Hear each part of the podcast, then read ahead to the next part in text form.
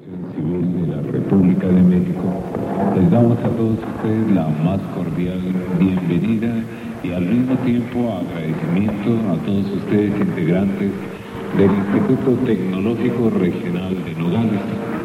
Y les agradecemos por su presencia a raíz de la disertación del presidente mundial de la antropología gnóstica, quien en estos momentos está realizando su entrada con la música.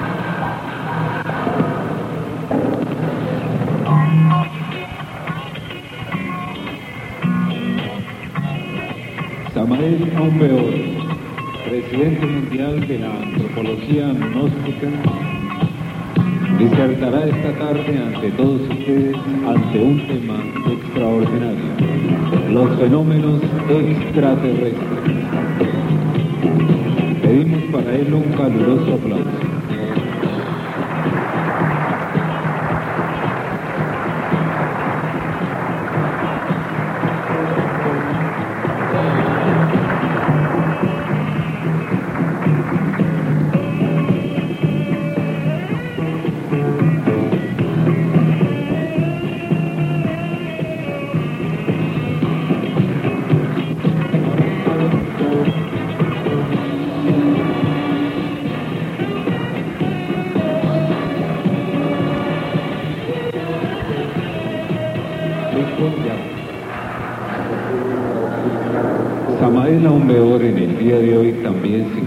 Acompañado de su respetable esposa, la maestra Litelante.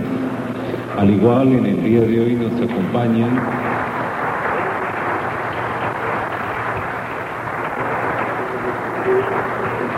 Nos acompañan dos conferencistas internacionales pertenecientes a la asociación y quienes son los encargados directos de la dirección del movimiento aquí en la ciudad de Nogales. Son el señor Rafael Vargas, quien se encuentra aquí presente.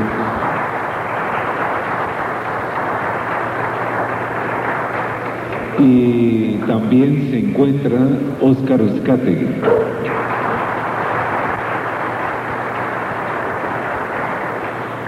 Todo este equipo cultural constituye en el día de hoy el grupo que aporta los conocimientos trascendentales de la Asociación Gnóstica.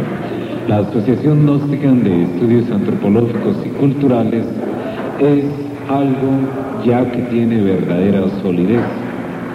En la actualidad cuenta con más de 5 millones de miembros inscritos a nuestra organización, lo cual demuestra, indica y señala el poderío de estos conocimientos, ya que ellos se fundamentan en verdades y dichas verdades están también a su vez basadas en hechos. Por eso dice una frase de la siguiente manera, hechos son hechos y ante los hechos tenemos que rendirnos. Y por eso, nuevamente, como se los sigo insistiendo, nuestra organización se sigue destacando desde el Cabo de Magallanes hasta el Canadá. Ha llegado en estos momentos y en solo el hemisferio occidental cuenta con 5 millones de miembros. En la actualidad se esparce por diferentes lugares del mundo, África, Europa, Oceanía y gran cantidad de lugares donde está tomando gran auge, gran acogida. Eh, algo que destaca también al presidente mundial de la antropología gnóstica, quien es eh, filósofo, sociólogo y antropólogo contemporáneo, es el gran número de obras que está aportando en la actualidad. Son más de 60 obras las que ha dado a conocer públicamente y que se encuentran traducidas a diferentes idiomas. Creo que podrías dejar, por favor, gracias. Ya, fue muy comprensivo con nosotros.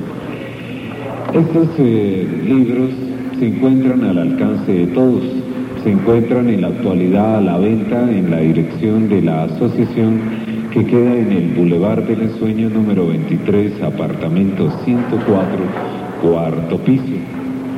Eh, dentro de las principales obras que han causado mucho impacto a nivel científico y de psicología, al igual que de antropología, en todo México, al igual que en el mundo, han sido tres obras principales. La doctrina secreta de Anáhuac, la psicología revolucionaria y la gran rebelión. También algo que ha causado mucha sensación en todos los países del mundo es que Samael Aumbeor habla con hechos, sus conocimientos con relación a las ramas principales de la antropología gnóstica en filosofía, psicología, antropología, sociología y parapsicología, le permiten a él llegar a establecer, como se está haciendo en la actualidad, una revolución cultural, una revolución científica.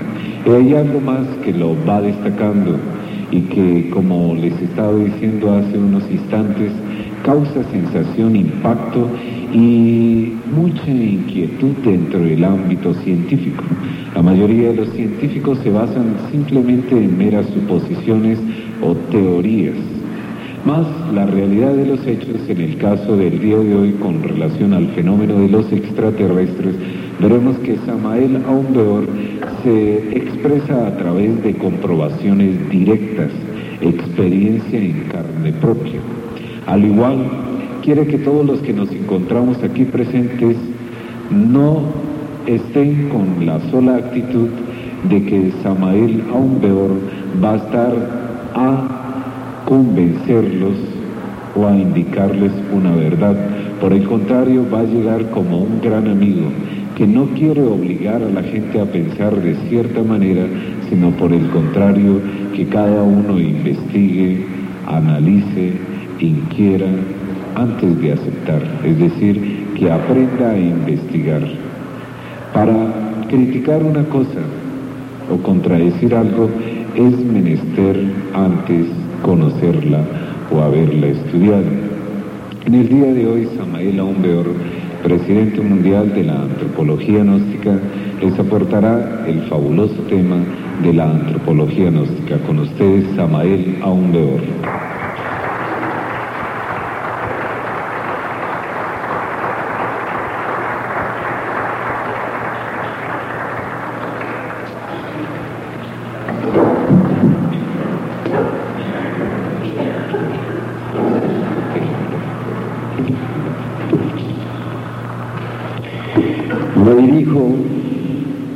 todos ustedes dentro del Instituto Regional de Nogales con el propósito de compartir con ustedes ciertas inquietudes sobre el fenómeno ovni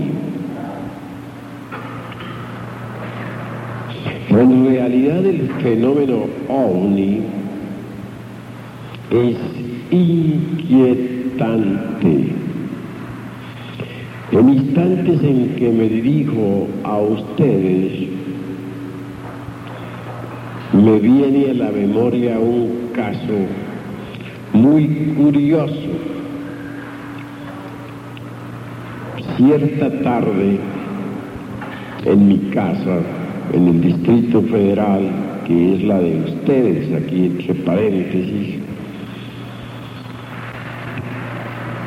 escuché a Jacobo Saludowski.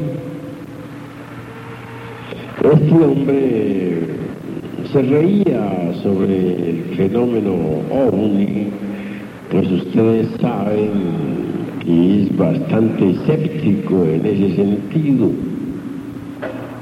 Más bien Pedro Ferriz ha dedicado seriamente al estudio del fenómeno ovni. Terminada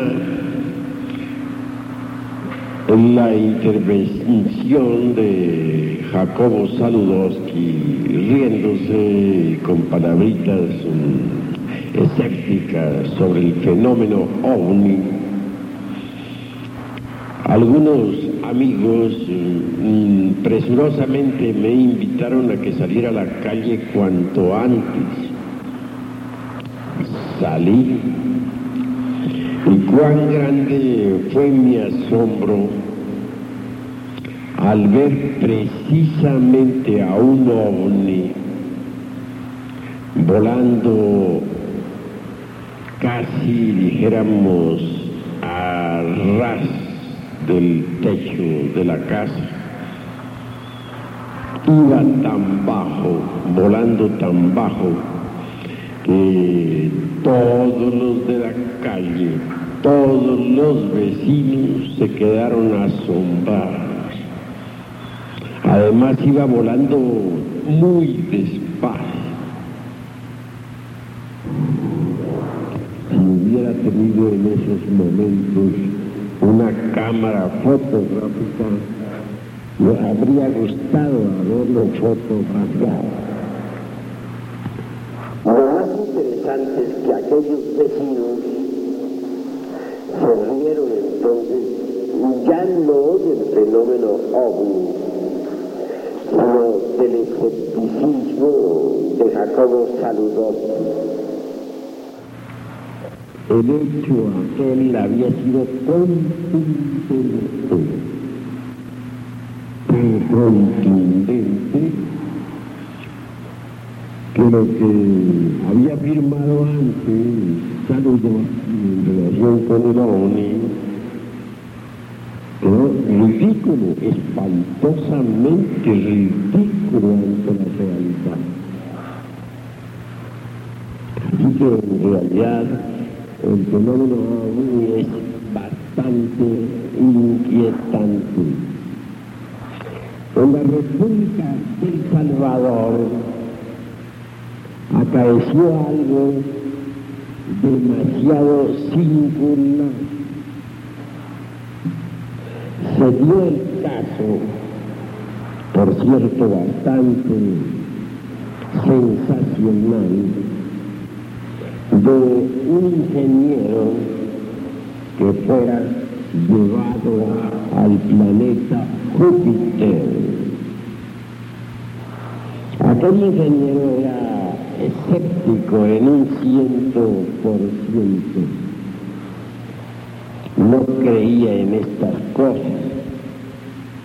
Y hallándose una noche en un parque de San Salvador, una nave cósmica aterrizó cerca de allí.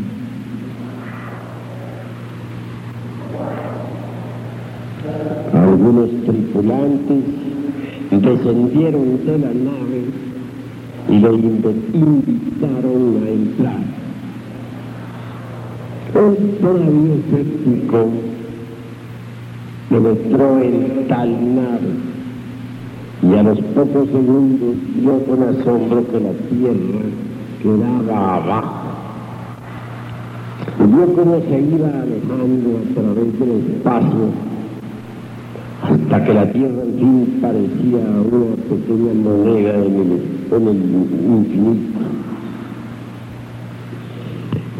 Fue llevado este hombre, según afirma en 30 minutos nada más, al planeta Júpiter. Asevera en forma enfática que en Júpiter encontró una poderosísima civilización. Lo invitaron a quedarse allí. Y sin embargo, no quiso. Limitó a decir que él, y él regresaría al planeta Tierra para poder contar a los terrícolas algo de lo que vio. Me gustaría dar testimonio de que sí hay vida en otros mundos habitados. Encontró allí en Júpiter a algunos terrícolas que habían sido llevados de nuestro mundo precisamente para que conocieran aquel planeta,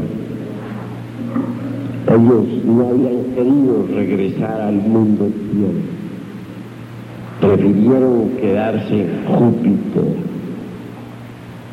El ingeniero aquel, creedor, materialista en un ciento por ciento, cambió totalmente. Su materialismo se fue abajo. Ante los hechos tuvo que rendirse y reconocer que la sabiduría del universo es infinita. Hoy ese ingeniero está dentro de las filas del movimiento gnóstico en la República del Salvador. Se nos ha dicho que piensa escribir un libro para informar sobre todas estas cosas. Ojalá lo escriba pronto, pues que en verdad sí nos interesaría conocer toda su, su, su exposición. Prosigamos. Otro caso que me ha parecido bastante interesante sucedió en el Ecuador. Cierto individuo soltero que estaba afiliado a una escuela del mundo oriental, cualquier día de estos tantos fue visitado por unos extraterrestres. La nave descendió precisamente en el enorme jardín de su casa. Como quiere que este hombre ya se venía preparando para tal evento, no tuvo miedo, subió a tal nave y fue llevado al, al satélite Ganímedes. Este satélite gira alrededor del planeta Júpiter. No está de más decirles a ustedes que 12 satélites en general giran alrededor del citado astro. Júpiter es un titán, un, un mundo bastante gigantesco. Yo muchas veces lo he observado, lo he visto a través del telescopio. No hay duda que nos tiene bastante intrigados ese doble cinturón en la zona ecuatorial. Me parece que los hombres de ciencia no han investigado tal cinturón. En cuanto a mí se refiere, francamente me tiene intrigado y me propongo hacer una investigación más a fondo. Es lástima que nuestros telescopios actuales no tengan en realidad de verdad el alcance que nosotros necesitamos. Sin embargo, el del Monte Palomar es mejor. Pero bueno, continuemos con esta cuestión. Aquel hombre, repito, estuvo en el satélite de Júpiter llamado Ganímedes. ¿Qué vio en Ganímedes? Una poderosa civilización. Las casas son construidas bajo tierra, con un material suave, pero firme, y de una sola pieza. El agua tienen que extraerla de ciertos volcanes. Poseen terrenos debidamente sembrados. Cultivan ellos mismos sus alimentos. En cuestiones culturales se nos informó tienen magníficas universidades. Causa verdadera sensación conocer el modo de estudiar los habitantes de Ganímedes, como quiera que poseen un sexto sentido. Obviamente pueden explorar mejor el asiento vital del cuerpo físico. No solamente conocen los procesos biológicos, catalíticos, etcétera, sino que además conocen el fondo vital. Los científicos de nuestro mundo Tierra han estudiado la mecánica de la célula viva, pero ¿qué saben sobre el fondo vital? Absolutamente nada. Aquí nosotros los mexicanos tuvimos un gran sabio, me refiero a don Alfonso Herrera, el autor de la teoría de la plasmogenia. Este hombre logró crear la célula artificial, una célula muy bien hecha, pero esa célula nunca tuvo vida. ¿Por qué? Porque don Alfonso no pudo nunca manipular el fondo vital. Podríamos crear en el laboratorio un zoospermo masculino artificial. Podríamos también crear un óvulo femenino artificial. Se conocen las fórmulas bioquímicas. No veo por qué no se podría crear. Pero una cosa es cierta, que de tales gametos artificiales no podríamos nosotros conseguir una nueva criatura. ¿Por qué? Porque no manejamos el fondo vital. Se hacen inseminaciones artificiales, tanto en animales como en las personas. Pero tales inseminaciones se fundamentan en lo que la naturaleza ya ha hecho. Se tienen, por ejemplo, zoospermos, o sea, materia espermática, se puede hacer la inseminación y es claro, da como resultado aparece una nueva criatura, pero el científico no ha hecho los zoospermos, los ha hecho la naturaleza, han sido extraídos de organismos vivos. Entonces estamos jugando con lo que la naturaleza ha hecho, pero nosotros no somos capaces de hacer. Eh, hay un fondo vital en la célula viva, una especie de doble organismo, que como decía anoche en una, de mis, eh, en una conferencia, ha recibido en Rusia precisamente el nombre de cuerpo bioplástico. Se le ha fotografiado y se le tiene actualmente en observación. Sucede que en Ganímedes el fondo vital es conocido desde hace muchos siglos. Los habitantes de Ganímedes no necesitan de aparatos especiales para ver el fondo vital ellos poseen un sexto sentido.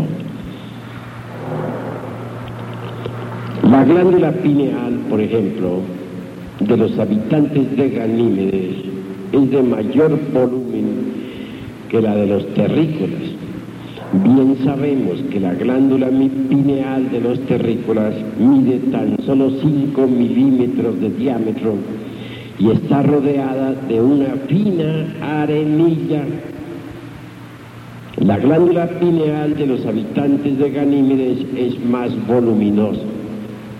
No hay duda de que esa glándula, por ejemplo, en los tiempos antiguos, aquí en el planeta Tierra, también estuvo desarrollada y permitió a los lemures ver siempre el ultra de todas las cosas, no solamente el mundo tridimensional de Euclides, sino también la cuarta coordenada matemática.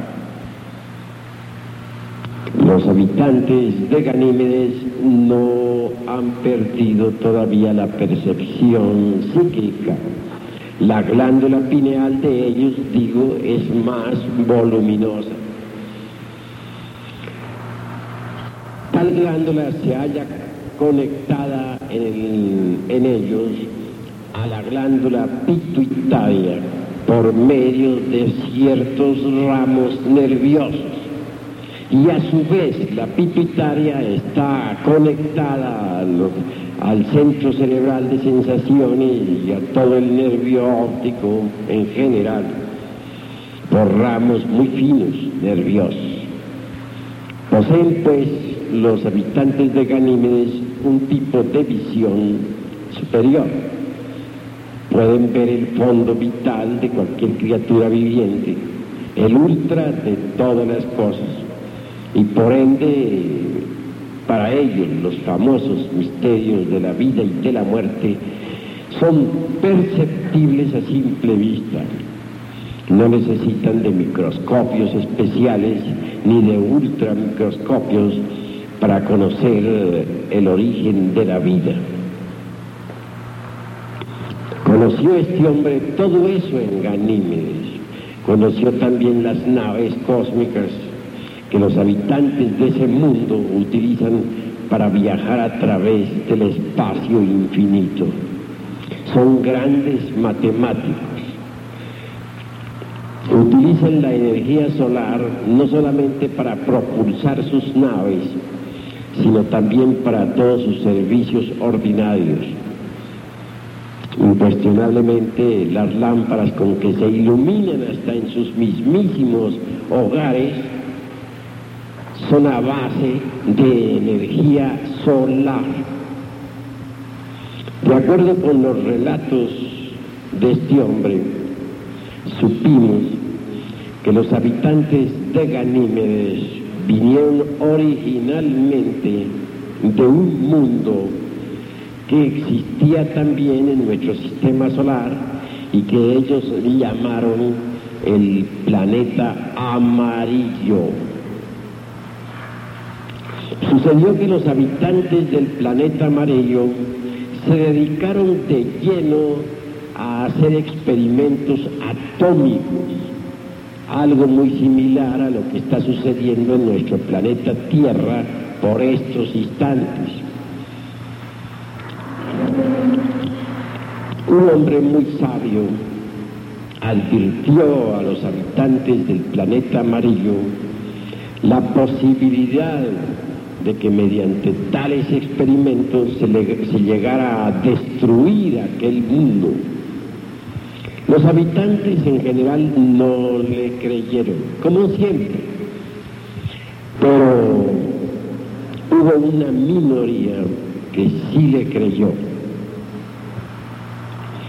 los de la vanguardia, los que sí aceptaron esa tesis, como quiera que poseían naves cósmicas, se, propusieron investigar al satélite Ganímedes. Vieron que había allí todavía vida y que giraba alrededor de Júpiter y se transportaron a ese lugar.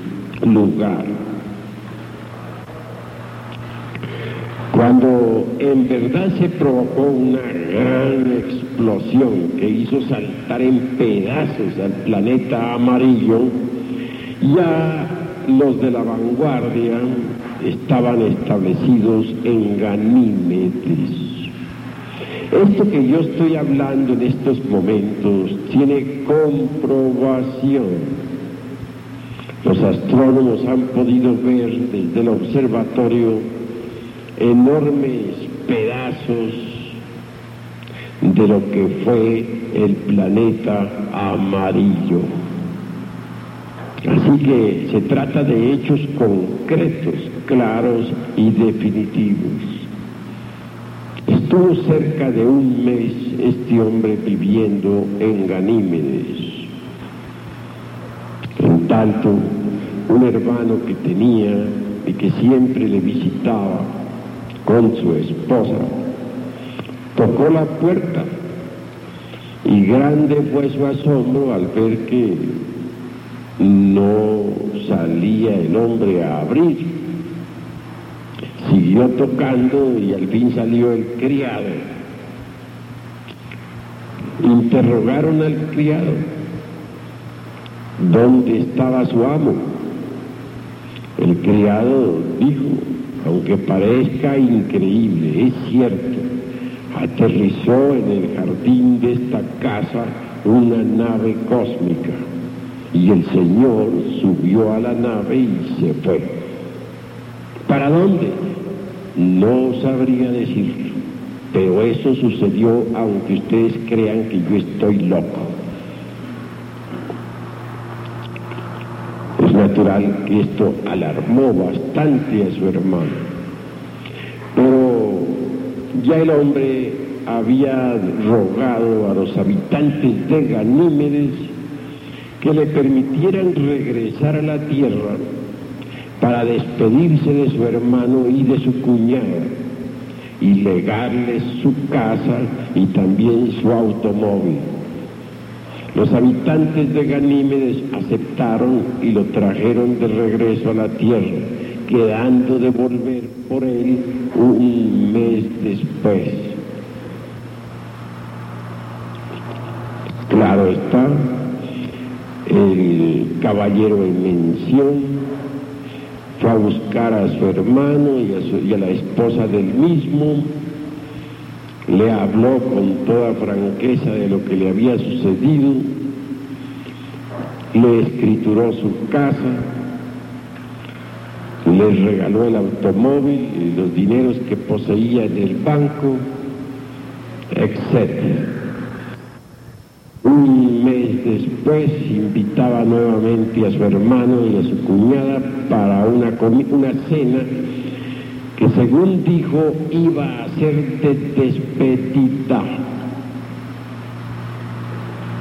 porque quería viajar.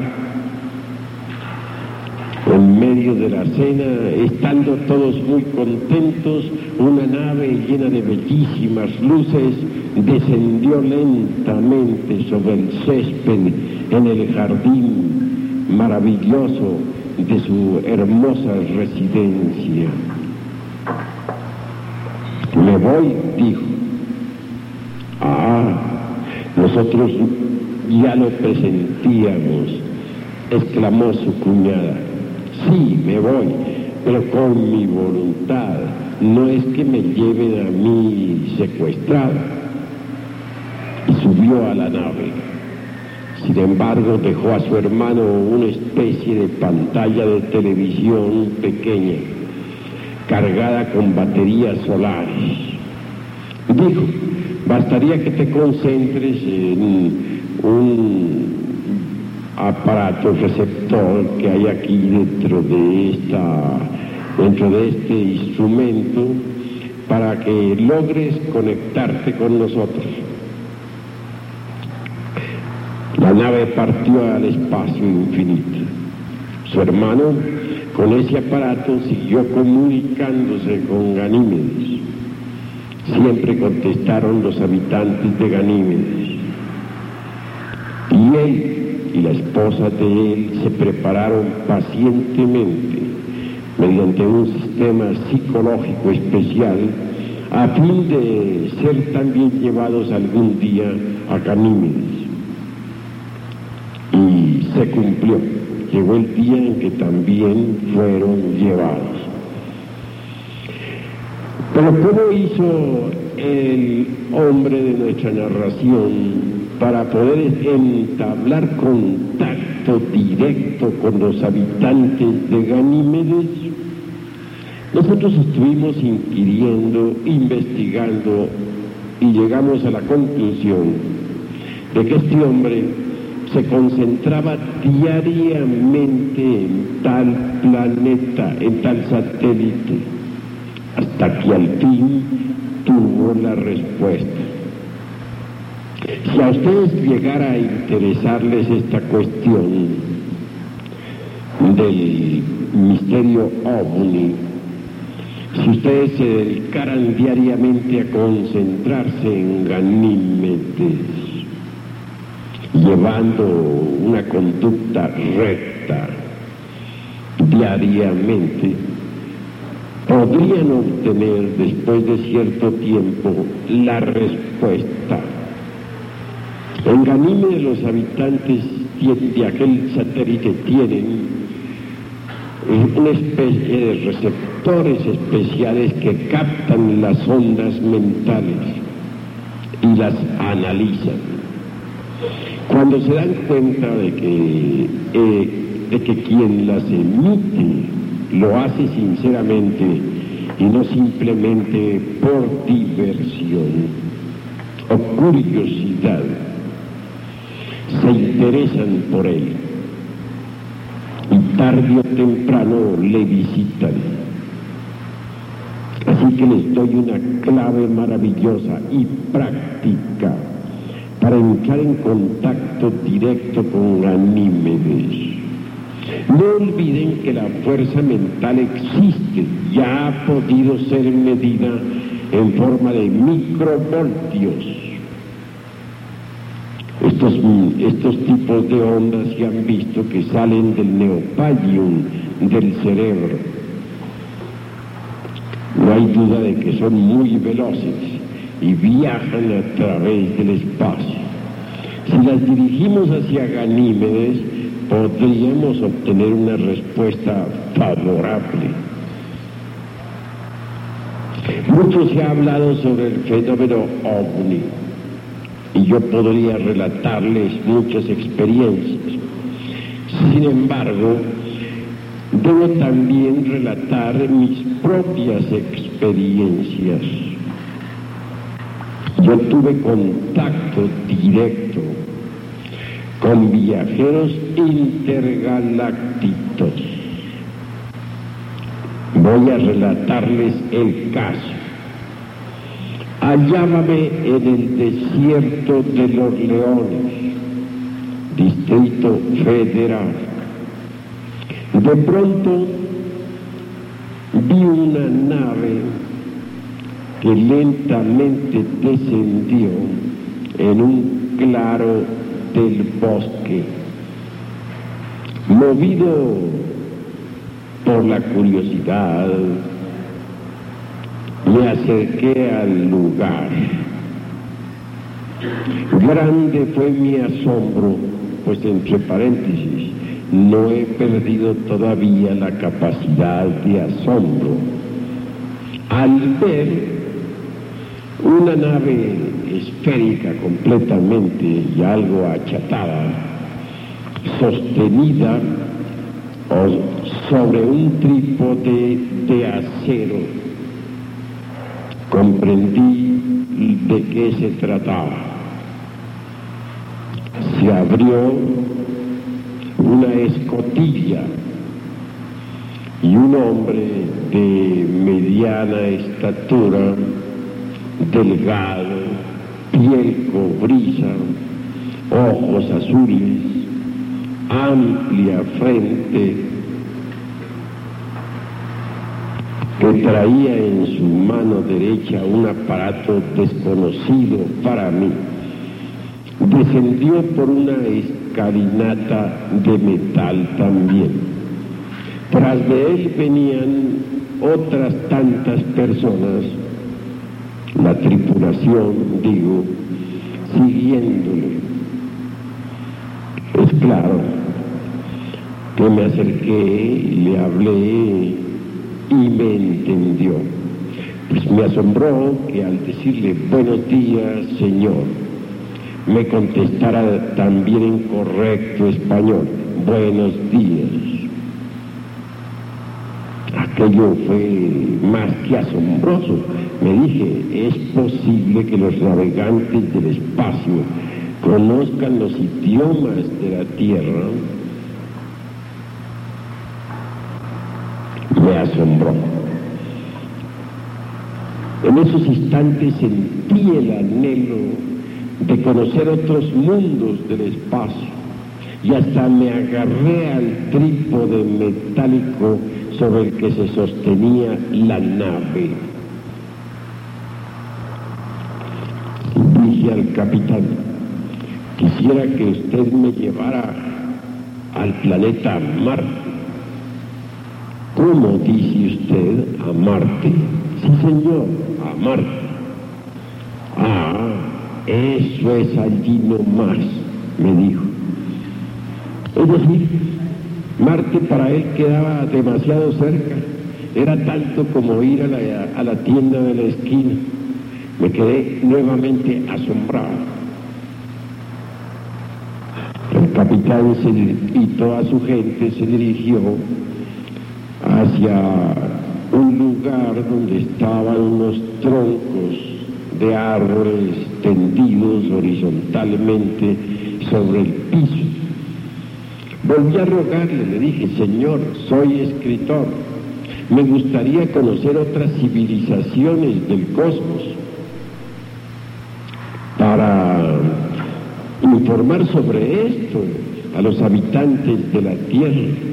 Me gustaría además traer pruebas, sean organismos vivos o plantas o máquinas o libros o lo que fuere, para convencer a los terrícolas. Porque Señor, le dije, aquí en nuestro mundo los terrícolas son escépticos en un ciento por ciento. No me creerían a mí nada de eso si no les trajera pruebas. Y no me lo creerían ni hincado, ni aun si llorara con lágrimas de sangre. El capitán guardaba silencio. Se sentaron los de la tripulación sobre troncos de madera. Una vez que todos estuvieron sentados, sucedió que una de las damas, pues venían dos damas entre ellos, entre ellos, de edad indescifrable, se puso de pie y dijo, si nosotros tomamos una planta que no es aromática y la colocamos junto a otra que sí lo es, es obvio que la que no es aromática se impregnará con el aroma de la que sí lo es, ¿verdad? Es claro, respondí. Pues bien, lo mismo sucede en los mundos. Mundos que, con humanidades que antes andaban muy mal. Se fueron impregnando poco a poco con las radiaciones de los mundos vecinos y ahora andan muy bien. Mas hemos acabado de llegar aquí al planeta Tierra, como usted ha visto, y con asombro vemos que aquí no sucede lo mismo. ¿Qué es lo que está pasando en este planeta Tierra? La pregunta fue tremenda. Reflexionando un poco, le respondí, bueno, esta es una equivocación de los dioses. Pero luego quise redondear un poquito mejor mi concepto y proseguí diciendo, así es el karma de los mundos. Mucho se ha hablado sobre los, las naves cósmicas unos creen, otros no. Afortunadamente ya la mayoría de los habitantes de la Tierra aceptó la realidad de los platillos voladores. Los ingleses oficialmente dieron su comunicado. Dijeron, no podemos negarlos, existen. Pero como quiera que tienen una civilización tan adelantada y nosotros no estamos a su altura, naturalmente no podemos comprenderlos. Y como no podemos comprenderlos, preferimos más bien dedicarnos a nuestra civilización, a la conquista del espacio por nuestros propios esfuerzos, a ver si algún día llegamos. Así fue el comunicado oficial de Inglaterra. Hoy en día, negar los discos voladores equivale a ser necio. Se ha, podido verificar la realidad en forma tan contundente que me parece que ya ningún astrónomo o hombre de ciencia en el planeta Tierra se atrevería en verdad a, a negar la existencia de los discos voladores.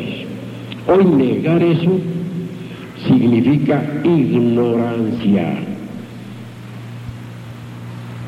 Mis amigos, ahora nos viene a la mente ciertos interrogantes. ¿Con qué objeto nos visitarían los extraterrestres? ¿Para qué? Hay casos que asombran. En el Brasil, por ejemplo, se dio un acontecer que fue bastante extraño. Cierto campesino que estaba trabajando su tierra fue de pronto tomado por fuertes brazos y conducido al interior de una nave cósmica.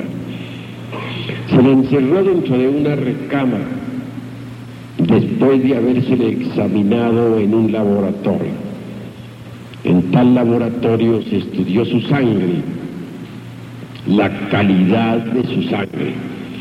Satisfechos aquellos científicos con la calidad de su sangre, le metieron en una recámara donde había una cama. Una dama entró posteriormente a la recámara. Según afirma aquel campesino, dicha mujer no tenía cejas y sus ojos eran oblicuos como los de los chinos. Le sedujo sexualmente y luego efectuó la cópula con él. Posteriormente le sacaron de la nave, lo dejaron al lugar y la nave partió a través del espacio. Objetivo, ¿para qué? ¿Por qué se le examinó la sangre? ¿Por qué se le obligó a tener contacto sexual con esa mujer? ¿Qué pasa? Y todo eso vale la pena que nosotros nos volvamos más reflexivos y, y tratemos de inquirir, de investigar. Sabemos que en estos instantes de crisis mundial y de bancarrota de todos los principios, un evento terrible nos amenaza. Quiero decir, referirme ahora a aquel gigantesco planeta que lleva el nombre de Barnard I. Barnard, el astrónomo que lo estuvo observando y que cree que lo descubrió. Digo que cree que lo descubrió porque ya tal planeta había sido anunciado por Nostradamus en plena Edad Media. Yo mismo en muchas de mis obras ya había hablado sobre ese mundo, de manera que el señor Barnard, eminente astrónomo, no fue realmente su descubridor, pero sí lo bautizó con ese nombre y así lo denominan ahora los hombres de ciencia. viaja tal, tal planeta a velocidades extraordinarias. Pertenece a un lejano sistema solar. Me refiero en forma enfática al sistema solar Pilar. Una órbita formidable. Y de acuerdo con los cálculos matemáticos que se han venido realizando en los distintos observatorios del mundo Tierra, tanto en las Filipinas como en Londres, tanto en Londres como en el Palomar, etc. Dicho mundo viene hacia la órbita de la Tierra. Es gigantesco, seis veces más grande que Júpiter, miles de veces más grande que el planeta Tierra. Pronto estará cerca tal titán de los cielos. Como quiera que trae algunos peligros muy graves para el mundo Tierra, los astrónomos se han esmerado en sus mapas cosmológicos. uno de esos mapas trazados por los observatorios lo tenemos en nuestra Asociación Gnóstica de Estudios Antropológicos y Culturales. Lo tenemos en la Casa Matriz. Por tal mapa hemos podido verificar que el planeta Tierra recibirá lo, los principales efectos del acercamiento de aquel mundo y secundariamente serán afectados Marte, Urano y Júpiter. Cuando ya aquel mundo esté muy cerca a nuestra Tierra, como quiera que es una masa gigantesca, atraerá magnéticamente hacia la superficie de la Tierra al fuego líquido que existe realmente en el interior del mundo. Entonces brotarán volcanes por doquiera, acompañados de terribles maremotos y grandes terremotos. En instantes de que digo esto, me viene a la memoria lo que dijeron los náhuatl, los hijos del quinto sol, haciendo alusión a nosotros, perecerán por el fuego y por los terremotos. Así que lo que ellos dijeron tiene una base muy real. Obviamente el fuego líquido circulará por la costa terrestre y quemará todo aquello que tenga vida. Así se cumplirá la profecía de los mayas para el Catún 13. También se cumplirá así las profecías que Mahoma en el Corán hace para el Catún 13, aunque él no diga la palabra Catún 13. En realidad de verdad, los hechos hablarán por sí mismos. Y cuando aquel mundo se acerque demasiado a nuestro planeta Tierra, después del gran incendio universal, es obvio que deberá provocarse una revolución de los ejes de la Tierra. Los polos se convertirán en Ecuador, el Ecuador en polos. Los mares cambiarán de lecho y los continentes actuales se sumergirán entre el fondo de las aguas. Ese será el final de los hijos del quinto sol, como dijeran los sabios de Anáhuac cuando, cuando presentaron o cuando hablaron sobre la piedra azteca, la piedra solar, el calendario al que me refiero.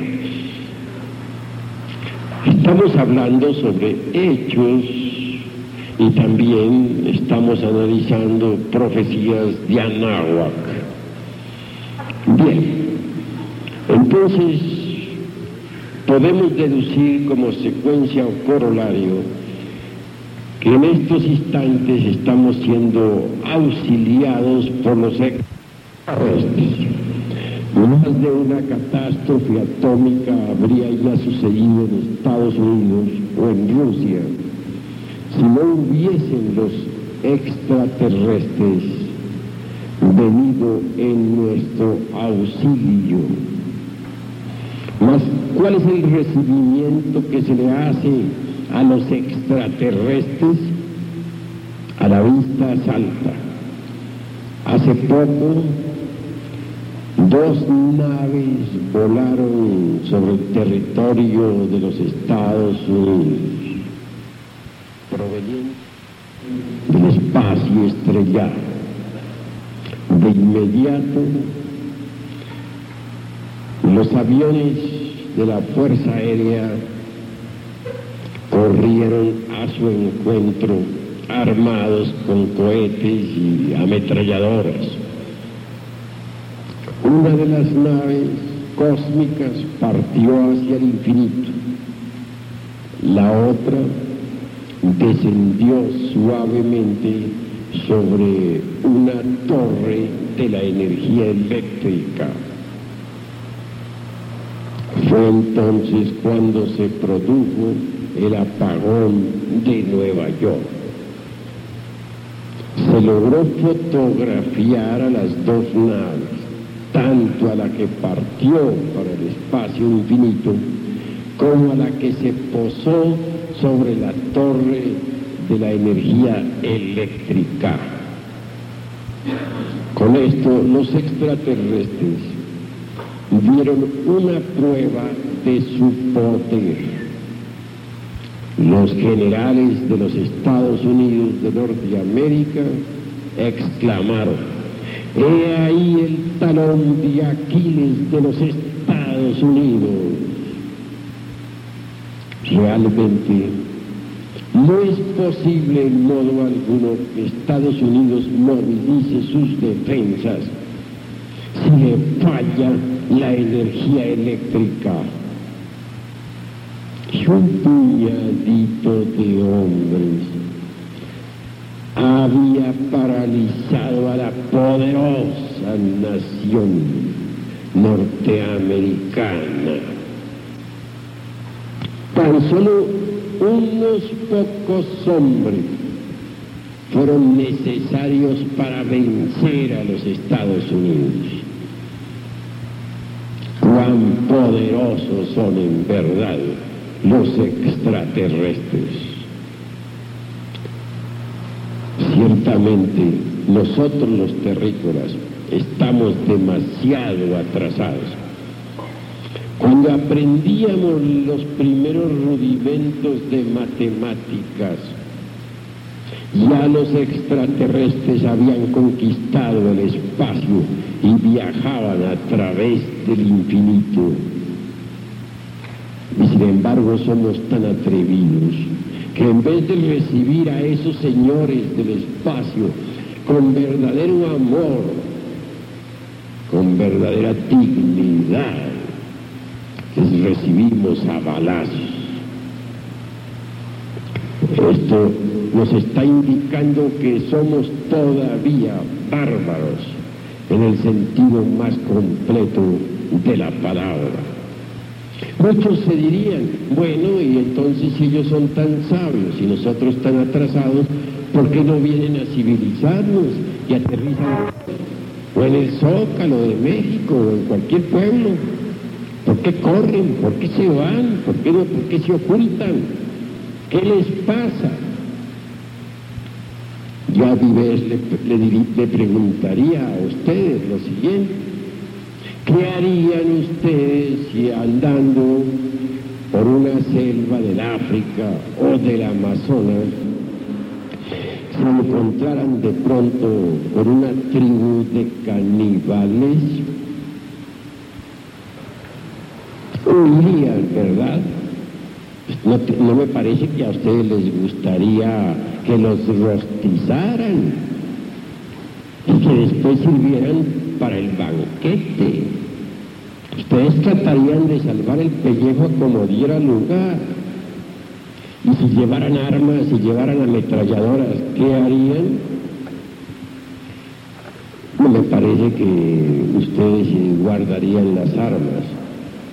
Tengo entendido que echarían plomo a diestra y siniestra desesperados y que acabarían de una vez y para siempre con toda la tribu. Y que además, por último, cantarían bande victoria, ¿verdad? Eso harían. ¿O guardarían acaso ustedes las ametralladoras? Es obvio que no. Bien, en, en una situación similar se encuentran los extraterrestres. O huyen de nosotros los bárbaros terrícolas o los destruyen. Pero como no son terrícolas, no son asesinos y prefieren retirarse antes que hacernos daño. Obviamente quienes han conquistado el espacio tienen que poseer armamento poderoso. Batallón del ejército formado. Una nave cósmica descendió ante el ejército. Posiblemente el capitán quiso de una vez y para siempre entrar en relaciones amistosas con los terrícolas.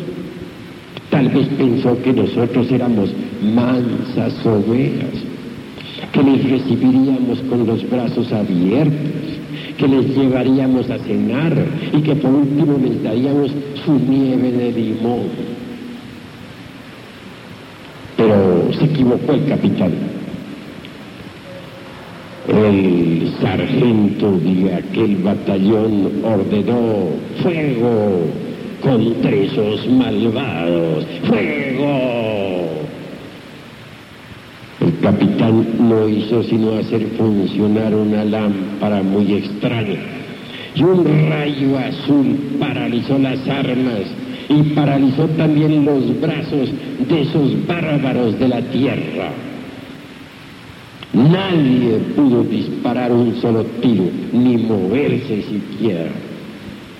Y tranquilamente hizo un saludo a los terrícolas, mientras les tenía paralizadas brazos y piernas, subió a su nave y se perdió en el espacio. Los del batallón quedaron asombrados. Pudieron luego ya caminar tranquilos, mover sus brazos. No habían recibido ningún daño. Si fueran tan perversos los extraterrestres, habían acabado hasta con el último soldadito del batallón. Mas solo se propusieron defenderse sin hacer daño ustedes no procederían en la misma forma, ¿verdad? Si ustedes encontraran ante una tribu de caníbales y ustedes armados hasta los dientes, les aseguro que ustedes no serían tan mansos como para no hacer uso de esas armas. Pues bien, los extraterrestres han demostrado dos cosas. Primero, inteligencia. Segundo, poder. Sin embargo, me atrevo a decir que han demostrado también un tercer factor, amor, pues no nos han causado ningún daño. Cierto hombre que fue llevado al planeta Venus se quedó asombrado cuando le hicieron una demostración. Los habitantes de Venus colocaron un pequeño aparato ante un cerro y le dijeron, observa. Apretaron un botón y aquel cerro cayó todo hecho pedazos. se desboronó. Dijo luego, si nosotros les enseñáramos a los habitantes de tu mundo, tierra, el uso de estos aparatos, cometerían crímenes espantosos. Por eso preferimos callar. Así, mis queridos amigos, que vale la pena que tratemos nosotros de eliminar la barbarie que cargamos en nuestro interior, la ira que nos hace tan monstruosos, el odio abominable, el egoísmo sin límites, el miedo, porque todos los habitantes de la tierra están cargados de miedo, se arman por miedo, hacen guerras por miedo. ¿Creen ustedes acaso que un hombre llevaría pistola al cinto si no tuviese el temor de que alguien le atacara? ¿Creen ustedes que una nación se armaría con bombas atómicas si no temiera el ataque de otras naciones? Obviamente el miedo es la causa causorum de muchos graves errores. El hombre que no tiene miedo no necesita llevar pistola al cinto. La nación que no teme no necesita armarse. El miedo nos hace verdaderamente criminales en el sentido más completo de la palabra.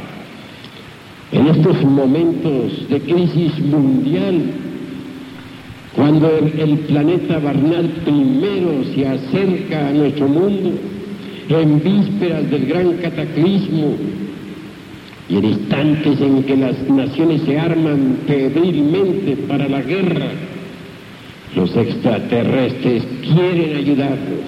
Y si nosotros les recibiéramos con los brazos abiertos, cambiaría totalmente el curso de la historia comenzaría en verdad una edad floreciente sobre la faz de la tierra. Hasta aquí mis palabras.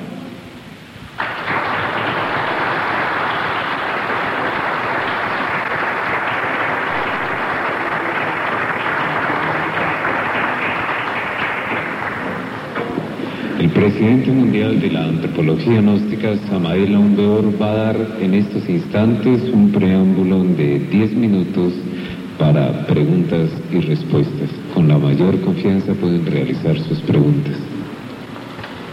Este tiene, según la medida, el Catún de los mayas a nuestro tiempo. Catún Con mucho a nuestro tiempo. Con el mayor gusto daré respuesta a esa interesante pregunta. El Catún 13 es muy importante. Recuerden ustedes que nuestro sistema solar tiene 13 mundos. Y eso se les hará raro a ustedes, pero los voy a mencionar. Primero, Tierra. Segundo, Mercurio. Tercero, Venus. Cuarto, Sol. Quinto, Marte. Sexto, Júpiter. Séptimo, Saturno. Octavo, Neptuno. No- noveno, Urano. Décimo, Plutón. Clarión. Científicos hoy por hoy están empezando a captar las vibraciones de Vulcano, el onceavo, pero deben avanzar un poquito más hasta que capten las vibraciones de Clarión. Esos 13 catunes guardan relación con los 13 mundos y también guardan relación trece cielos de que hablan los códices de nuestros antepasados de Anáhuac. Eh, grandes sabios han dicho que el mundo fue creado un 13 de marzo. Y es que en realidad, de verdad, cada raza se divide en 13 tiempos. Obviamente esos 13 tiempos deben dividirse matemáticamente en 13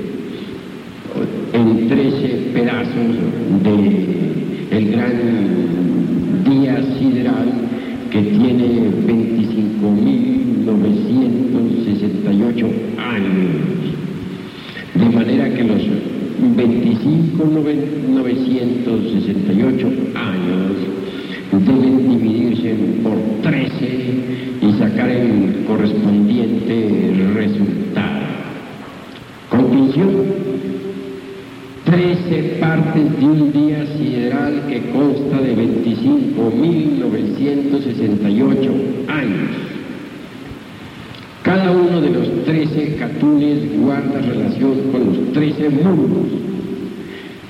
También guarda relación con los 13 céfiros de la cábala y los tres círculos del absoluto. Guarda relación con los 13 planetas del sistema solar. Son 13 partes del gran año sideral de 25.968 años.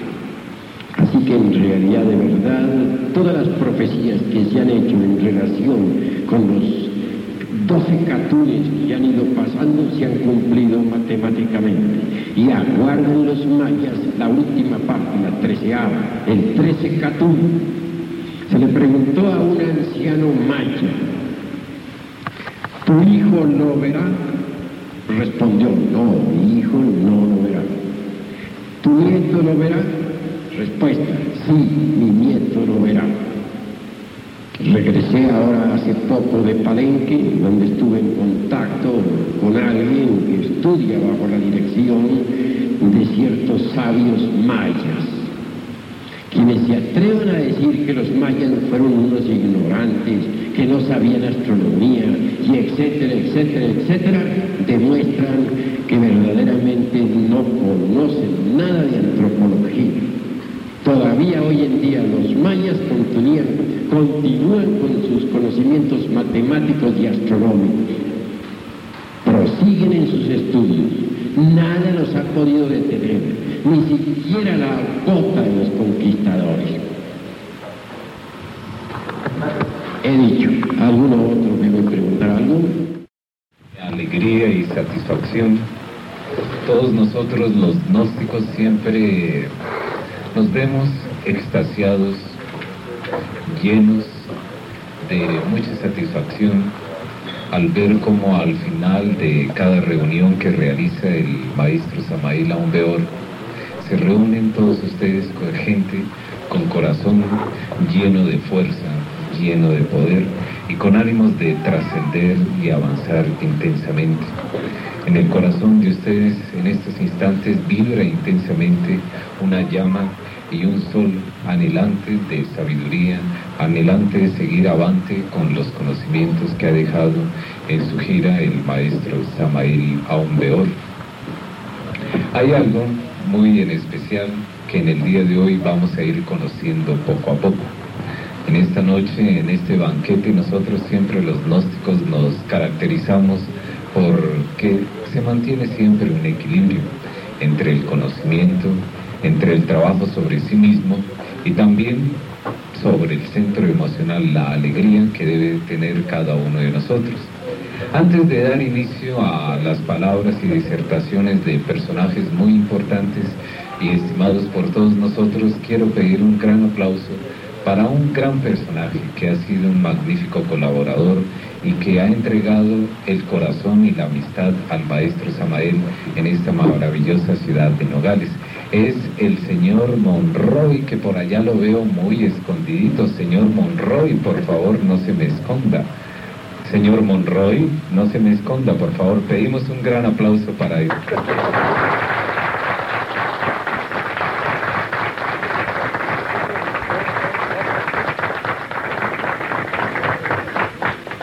Bueno, así como se dice esta noche es eh, llena de sorpresas, vamos a presentar eh, a un personaje que con mucho cariño en ocasiones le damos ciertas denominaciones.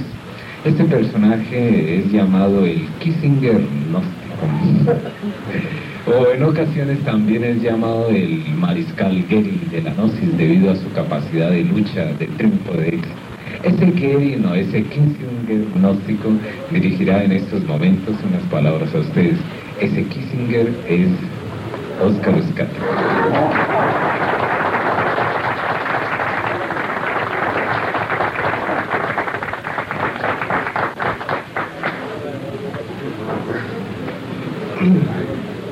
Queridos hermanos, paz y beneficio. Es para nosotros realmente motivo muy profundo de alegría y ahora que me encuentro aquí reunido con ustedes en esta magna asamblea, acompañado de mi colega Rafael Vargas, para quien también pido un grato aplauso.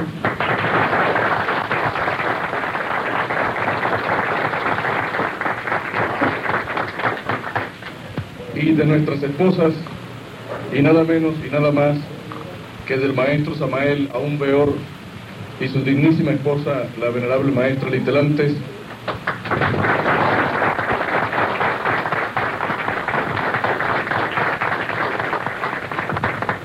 para poner el punto sobre la I, tenemos al hijo del maestro Samael, Osiris,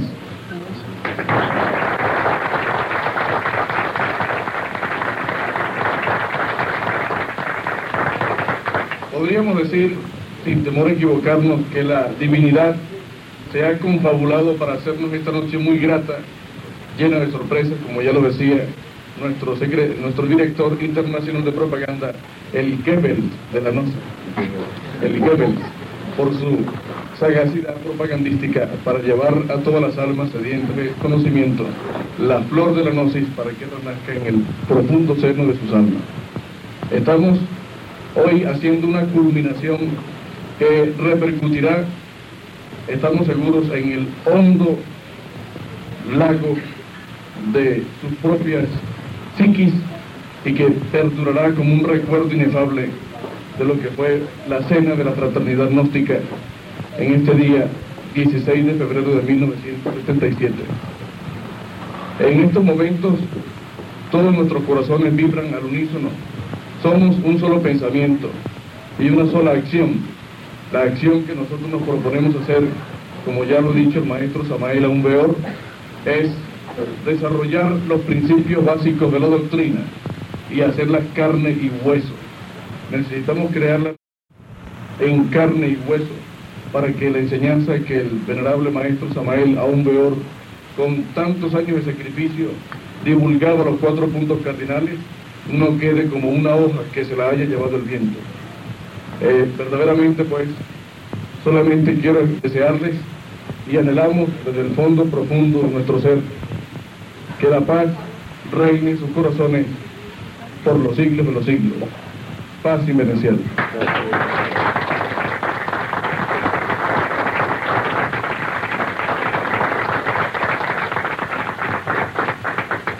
Bueno, ya hemos eh, descubierto dos sorpresas.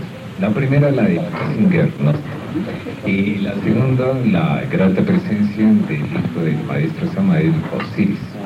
Ahora la tercera sorpresa también es de un personaje que también es eh, muy estimado por todos ustedes y quien también recibe dentro de la gnosis eh, una denominación muy especial a raíz de sus actividades y su amplia capacidad para cierto tipo de actuación.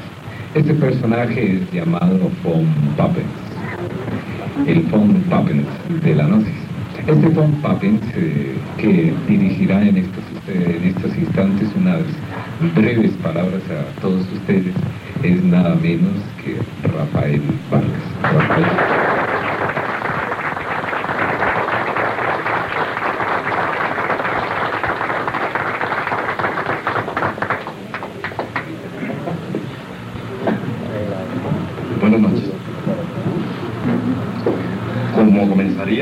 Mario Moreno Cantinfla, diríamos, ¿verdad?, que esta cena la vamos a realizar en persona y en persona, ¿verdad? Es decir, personalmente y en persona. Esta noche se culmina el éxito el paso de ese rayo maravilloso, de esa doctrina revolucionaria, de esa doctrina del superhombre en acción, esta noche cierra, como todos estamos viendo, como todos estamos sintiendo en nuestros corazones, con broche de oro, de igual forma como se inició cuando por vez primera el venerable maestro Samael Ambeor llegó a Nogales, triunfante siempre, con su mano derecha, señalándonos siempre las tres fuerzas maravillosas que sostienen al universo en su marcha.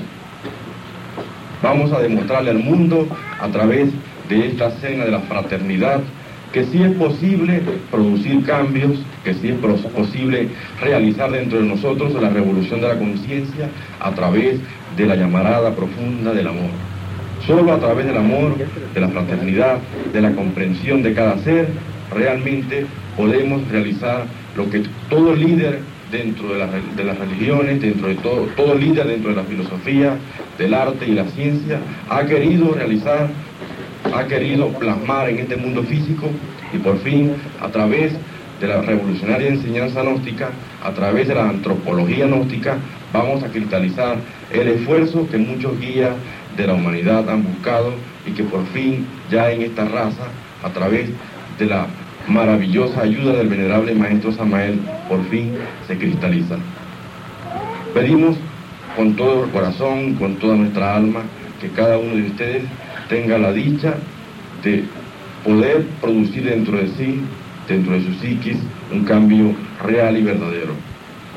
Esperamos que la visita del venerable maestro a la ciudad de Nogales no quede como un recuerdo y, que se cristalice en cada uno de nosotros como un verdadero hecho.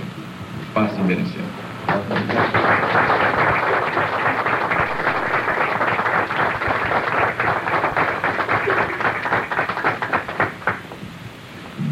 Ahora sí, en estos instantes, el maestro Samael Aumbeor dirigirá a todos ustedes unas palabras cargadas de fuerza, de poder y de triunfo, ya que es la característica de él. Es un hombre muy fuera de lo común. Es un hombre que en sí lleva cargada la fuerza, la potencia generatriz, la energía trascendental que revoluciona las masas en el mundo. Entonces Él llevará nuevamente en esta noche de hoy hacia todos ustedes esa fuerza, ese poder y ese triunfo.